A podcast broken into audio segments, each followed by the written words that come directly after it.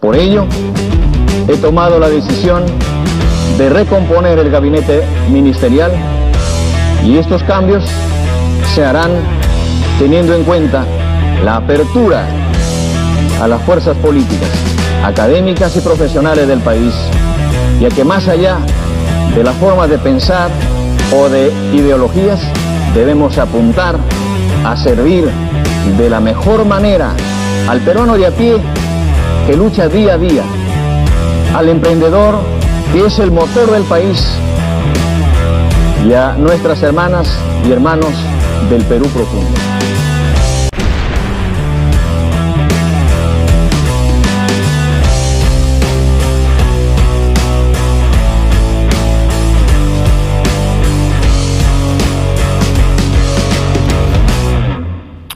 Hola amigo Pulpín, bienvenido al programa, soy Raúl como siempre. Antes de empezar, dale clic a ese botón, golpea la campanita. Recuerda que estás aquí bajo tu propio riesgo y que también puedes acompañarnos en patreon.com barra Raúl como siempre para los temas que censura YouTube. Y en nuestro podcast en Spotify. Y a ver, em, la introducción es de una película que se llama Hard Locker que es sobre unos locos que desactivan bombas en Afganistán, pero más o menos la idea es que cuando ya crees que desactivaste una, hay 50 más alrededor. Más o menos lo que vivimos los peruanos pues todos los días, ¿no? Em, el tema es que hay gente que prospera en el conflicto, ¿ya? Por ejemplo, em, a, mí no me toca mermelada, pues yo hago esto porque es aburrido de mi trabajo de 8 horas. Entonces, pero si me tocara mermelada, eh, a más conflicto, más programas, más clics, más Patreon, más todo. Y si no hay conflicto, no hay de qué conversar, ¿no es cierto? La versión aguda de, vivo por el conflicto es el oportunista pescador este, que se le encuentra, ¿ya? Estamos en un momento así. Eh, el gabinete 4.0 de Castillo es parecido al gabinete de Vizcarra después de la disolución del Congreso. Si hacen un poco memoria, después de la disolución del Congreso, eh, la duda era quiénes iban a ser los ministros porque nadie se la quería jugar por un gobierno que no estaban seguros si era legítimo, constitucional o no. Y la duda principal era el ministro de Economía. Y ahí saltó a la palestra María Antonita, Alba, ¿no? Que bacán, ¿no? Egresada de Harvard, este, del Villa, de la Planicie, o sea, todo bien normal, ¿no? Académicamente. Em, pero en circunstancias normales, de repente no hubiera sido ministra de Economía, pues, porque estaba muy atrás en la cadena alimenticia. ¿Ya? Eso es lo que momentos como, como este eh, logran para la gente que no tiene nada que perder. Si eres muy joven, estás en una posición expectante pero lejana del ministerio y de pronto se abre una oportunidad porque nadie quiere este nadie quiere tomar este ponerle cascabel al gato, entonces de repente te lanzas, pues.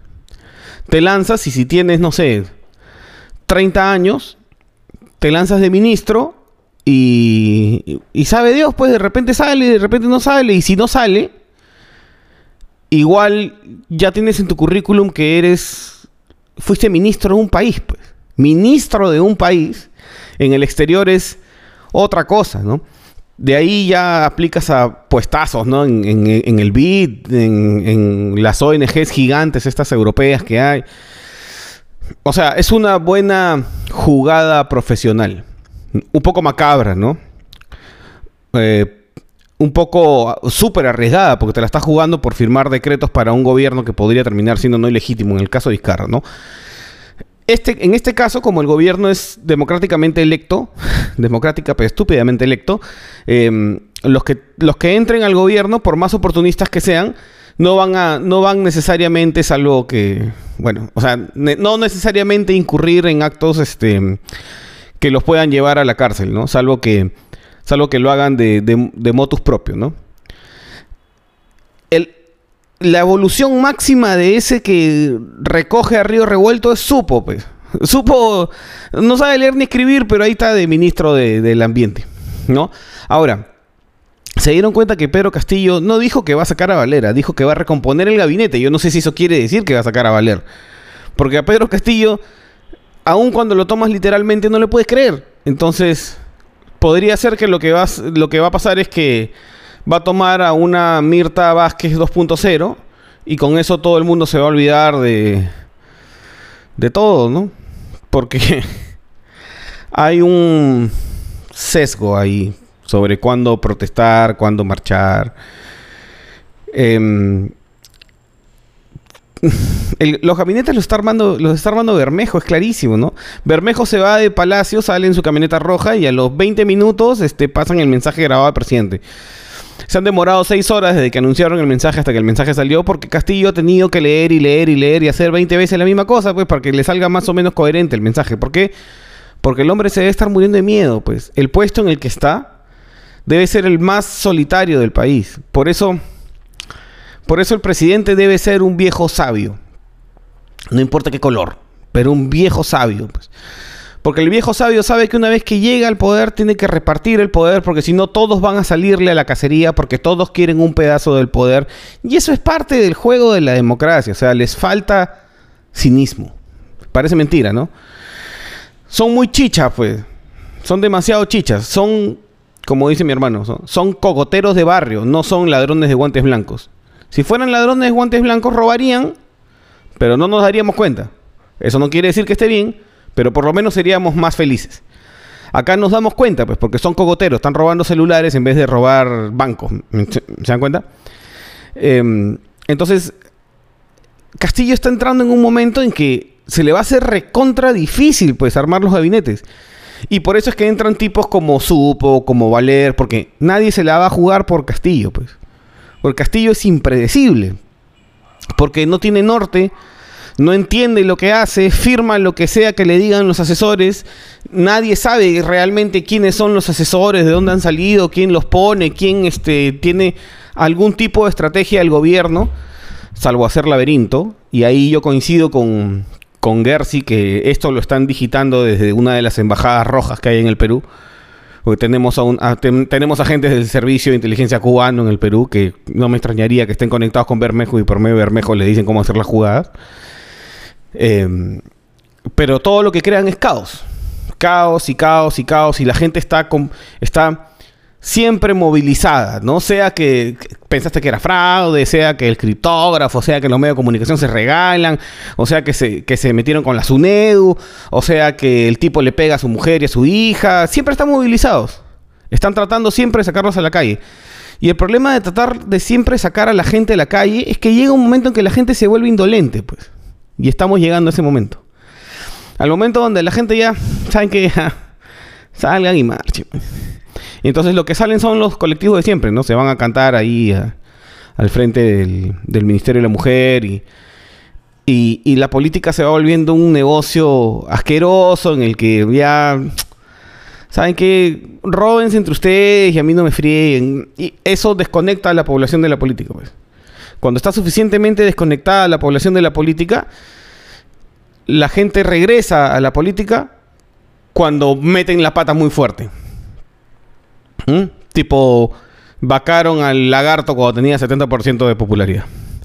Y cuando la gente entra de golpe de regreso a la política y ya no entiende cómo se formaron las cosas, entra nomás a la revolución, entra a tirarse el Estado, vamos a cambiarlo todo, entra el estallido social porque le subieron el pasaje del metro como en Chile y ahí se cae el pacto social. La táctica de la izquierda verde es dar pena ahorita, ¿no? Dar pena, ellos eran los justos que trataron de contener a esta bestia roja conservadora. Toda la vida supieron que era rojo y conservador si Verónica Mendoza ya antes hizo campaña junto con Cerrón y se separaron supuestamente porque Cerrón es, demasiado conservador.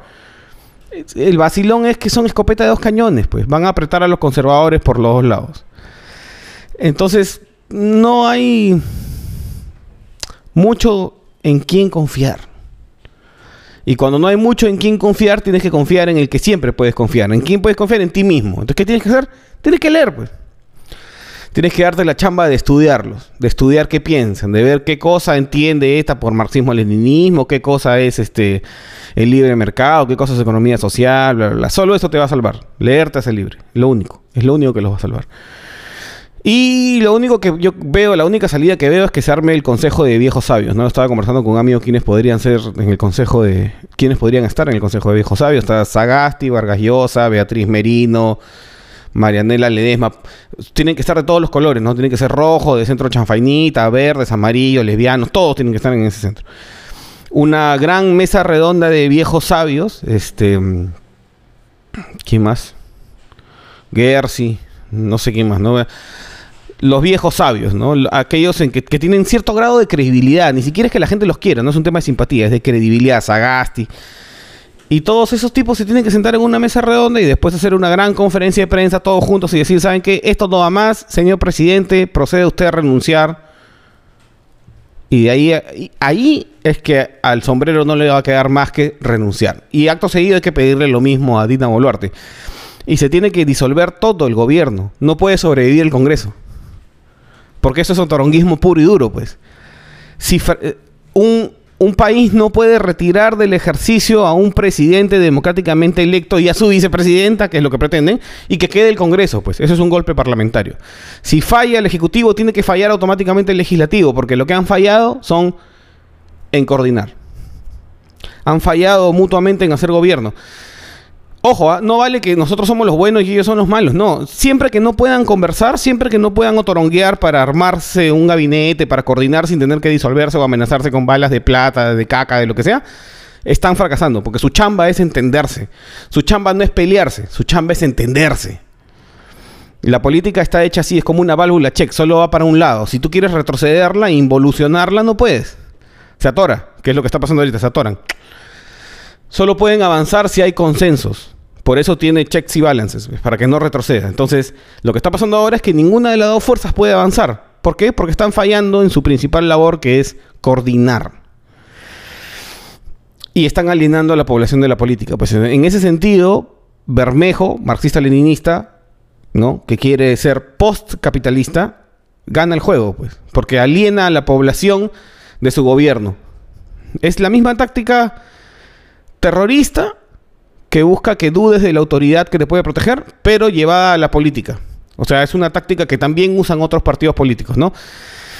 Eh, dicho sea de paso, esa táctica de miedo para, para, alienar a la gente la usan muchas fuerzas, ¿no? Y yo estoy esperando que salgan Taurumal en la cárcel, pues, porque si no voy a creer que Álvarez Rodríguez también la usa.